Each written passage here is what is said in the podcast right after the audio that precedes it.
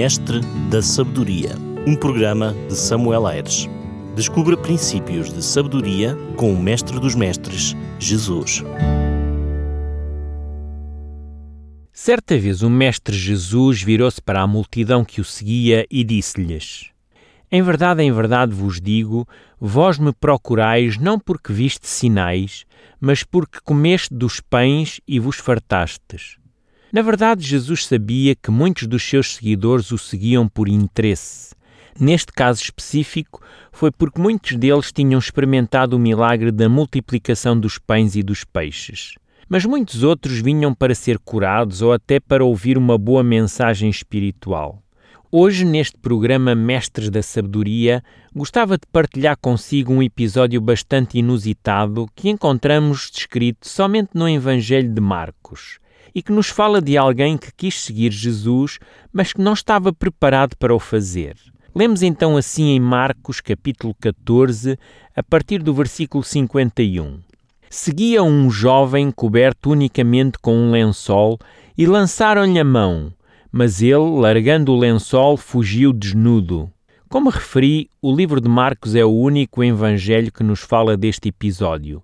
Os entendidos alegam que provavelmente o jovem em causa que se cobria com o lençol seria o próprio Marcos, mas não existe informação que comprove esta ideia. Também nada nos é dito se era algum dos doze discípulos ou ainda um outro discípulo de Jesus menos conhecido.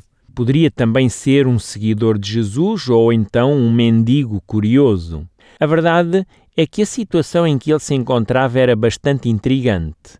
O que fazia alguém enrolado num lençol a seguir Jesus?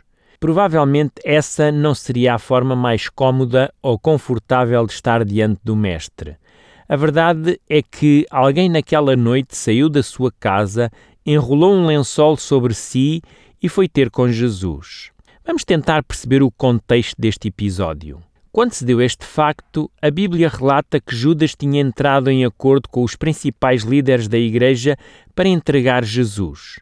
Nesse contexto, encontramos a atitude de Pedro quando feriu a orelha de um dos servos do sacerdote que ali estava. Logo a seguir, e já depois de Jesus curar a orelha e repreender Pedro, diz o texto: Então, deixando-o todos, fugiram. Aqueles que eram próximos de Jesus naquela hora fugiram com medo de serem apanhados e presos também. Algo que Jesus já tinha previsto algumas horas antes, quando, dirigindo-se aos discípulos, lhes disse, e nós encontramos isso em Mateus 26, 31, Esta noite todos vós vos escandalizareis comigo, porque está escrito: Ferirei o pastor e as ovelhas do rebanho ficarão dispersas. E é precisamente logo após a fuga dos discípulos que Marcos nos diz que estava ali um seguidor de Jesus que se cobria com um lençol. Gostava de descobrir consigo não tanto a identidade deste personagem, mas o que é que eu e você podemos aprender com tal registro. Este jovem não deu conta que estava indevidamente vestido e que poderia ser desmascarado e exposto ao ridículo. O primeiro ponto que gostaria de realçar sobre este jovem é que ele representa aqueles que seguem Jesus, mas sem compromisso vêm à presença de Deus vestidos da maneira que lhes convém e não da maneira apropriada de honrar a Deus. O lençol é uma espécie de tecido feito especificamente para cobrir o ser humano enquanto este dorme.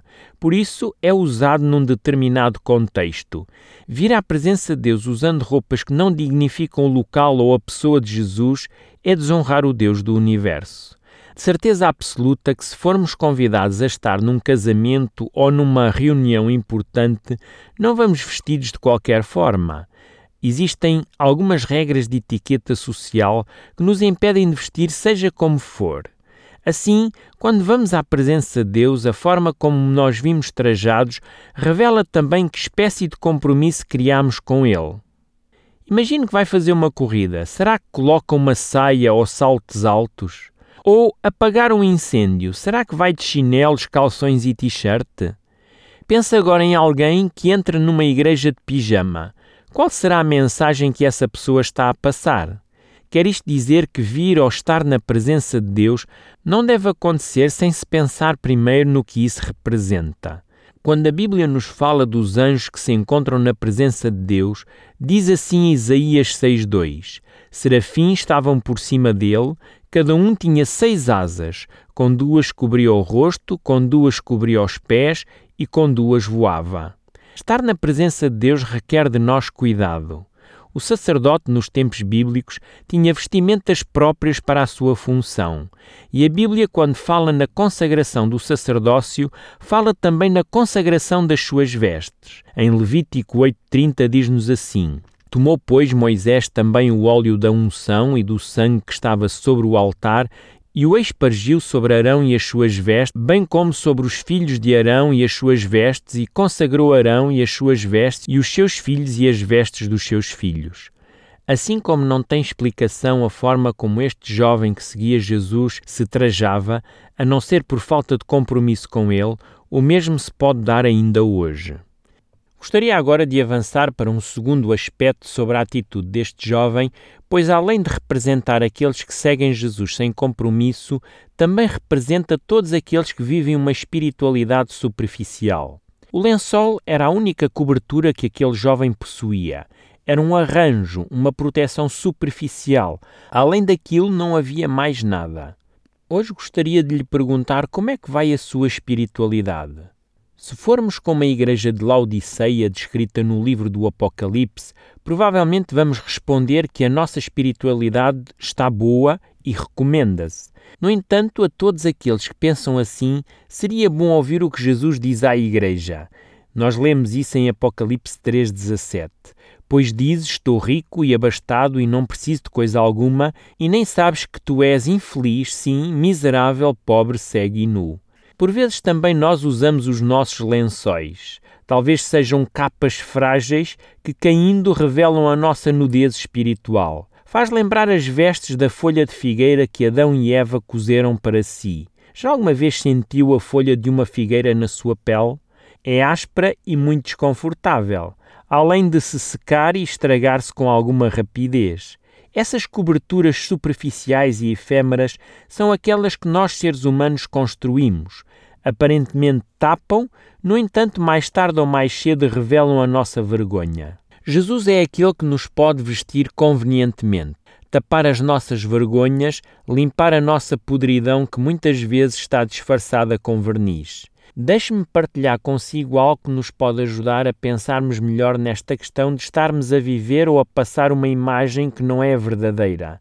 Já alguma vez pensou na diferença entre temperamento, caráter e personalidade? Quisermos resumir, todos nós temos um temperamento, construímos um caráter e mostramos uma personalidade. O temperamento, por exemplo, nasce conosco faz parte da nossa hereditariedade, é algo que pode ser trabalhado, mas que irá fazer parte de nós o resto da nossa vida. O caráter é, de certa forma, o temperamento trabalhado para o bem ou para o mal, ou seja, dependendo da família que tenho, do país que nasci ou da cultura que vivi, irei formar um determinado caráter, e isso é quem eu sou na realidade. A personalidade é uma espécie de capa, é a imagem que eu quero passar aos outros de mim próprio. O que acontece é que cada um de nós encara uma persona, ou seja, um personagem que normalmente não reflete quem nós somos nua e cruamente. O jovem com o lençol achou que para seguir Jesus bastava encarnar aquela personagem, o que realmente se constatou que não era possível. O terceiro ponto que gostava de salientar na experiência deste jovem é que ele teve uma atitude pragmática. O que é que isso significa? Normalmente, uma pessoa pragmática é alguém hábil nas questões práticas da vida. Está muito associada à ação e à eficiência, no entanto, neste caso específico, o resultado não foi positivo. Se esteve com atenção à leitura, apercebeu-se que este jovem preferiu o caminho do que dá certo em vez do que é certo. Não era certo sair de lençol, mas naquele momento deu certo. Era noite e pensou que se fosse assim trajado ninguém notaria. O lençol enrolado no corpo à noite parecia-se como uma vestimenta decente. A escuridão favorecia este tipo de vestimenta. Ele pensou: ninguém saberá, então eu vou fazer. Sua ética era a ética do momento, da conveniência. Lembra-se de Pedro quando negou Jesus? Em cada uma das vezes que ele negou Jesus, era aquilo que lhe parecia dar certo para continuar naquele pátio e estar próximo de Jesus, mas depois revelou-se não ser o certo.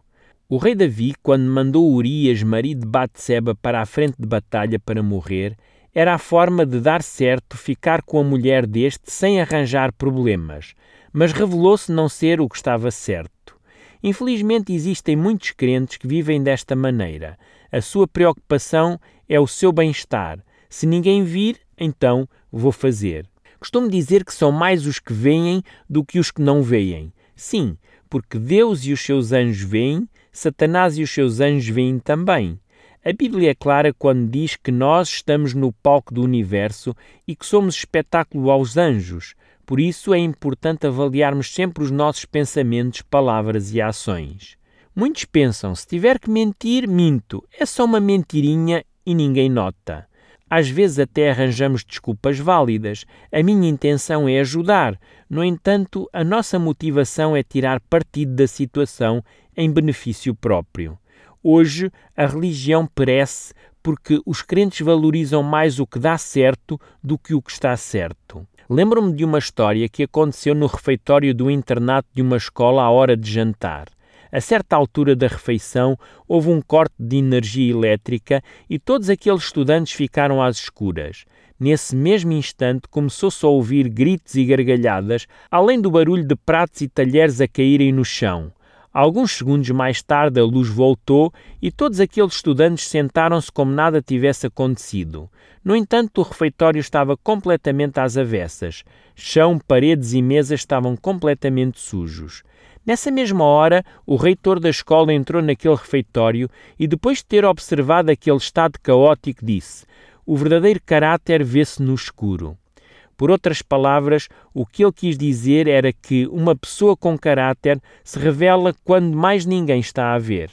Como cristão ou como crente, como tem sido quando ninguém está a ver? Bem, vamos ver agora o quarto e último ponto que gostaria de realçar na experiência deste jovem e que tem a ver com a condição inapta de seguir o seu mestre. Usei aqui a palavra inapto de propósito pois esta palavra fez-me lembrar o carimbo colocado no meu processo de inspeção ao serviço militar. Talvez não saiba, mas eu sofro de um problema hereditário grave de visão. E na inspeção médica a que fui sujeito fui considerado inapto para o serviço militar, assim como para todas as áreas governamentais correspondentes. Embora já contasse que não passaria na inspeção, para dizer a verdade, o primeiro sentimento que tive ao receber aquele carimbo foi de frustração e incapacidade. Ser conotado como incapaz de exercer um serviço mexe com o nosso ego. O jovem da nossa história de hoje não vinha com a vestimenta apropriada. Ainda por cima eram as suas mãos que seguravam um lençol, e perante a ameaça que foi sujeito, teve de fugir deixando cair o que lhe cobria. Existem, infelizmente, muitos crentes que não estão preparados para as dificuldades do caminho que o Senhor propõe. Costumam seguir o Mestre enquanto tudo corre bem, mas vindo as dificuldades mostram a sua incapacidade de se manterem firmes. Na primeira dificuldade, o jovem ficou vulnerável, exposto, desprotegido e nu. Lembro-me de uma história que ajuda bem a ilustrar esta verdade. Certa vez um encapuçado entrou armado numa igreja repleta de fiéis. O pastor estava a pregar e de arma em punho aquele homem disse aos fiéis que estavam ali sentados: Quem tiver disposto a levar uma bala por Jesus, que se mantenha sentado. Nos minutos seguintes houve grande rebuliço na igreja, ao ponto de ficar praticamente vazia. Então o encapuçado sentou-se, tirou o capuz e dirigiu-se ao pastor e disse: Pastor, pode continuar o seu sermão, pois o senhor agora está livre dos hipócritas. Hoje as igrejas estão repletas de pessoas que se dizem crentes, pessoas que procuram um canto confortável, ansiando bênçãos sem medida, pessoas que são levadas pela propaganda enganosa de uma vida próspera ao lado de Jesus. Bem, na realidade, quem está ao lado de Jesus tem uma vida espiritual próspera, mas essa prosperidade leva-o a ter de enfrentar provações ainda mais desafiantes, às quais o simples e descomprometido seguidor não está disposto a viver. Muitas vezes são privações financeiras ou familiares, outras vezes afeta a saúde. Jesus disse que quem o quer seguir tem de tomar a sua cruz e segui-lo. Muitos não querem levar a sua cruz, pois o seu eu ainda reina. O jovem da nossa história correu para salvar a sua vida, mas como o Mestre Jesus certa vez disse, portanto, quem quiser salvar a sua vida, perdê-la-á, e quem perder a sua vida por minha causa, achá-la-á.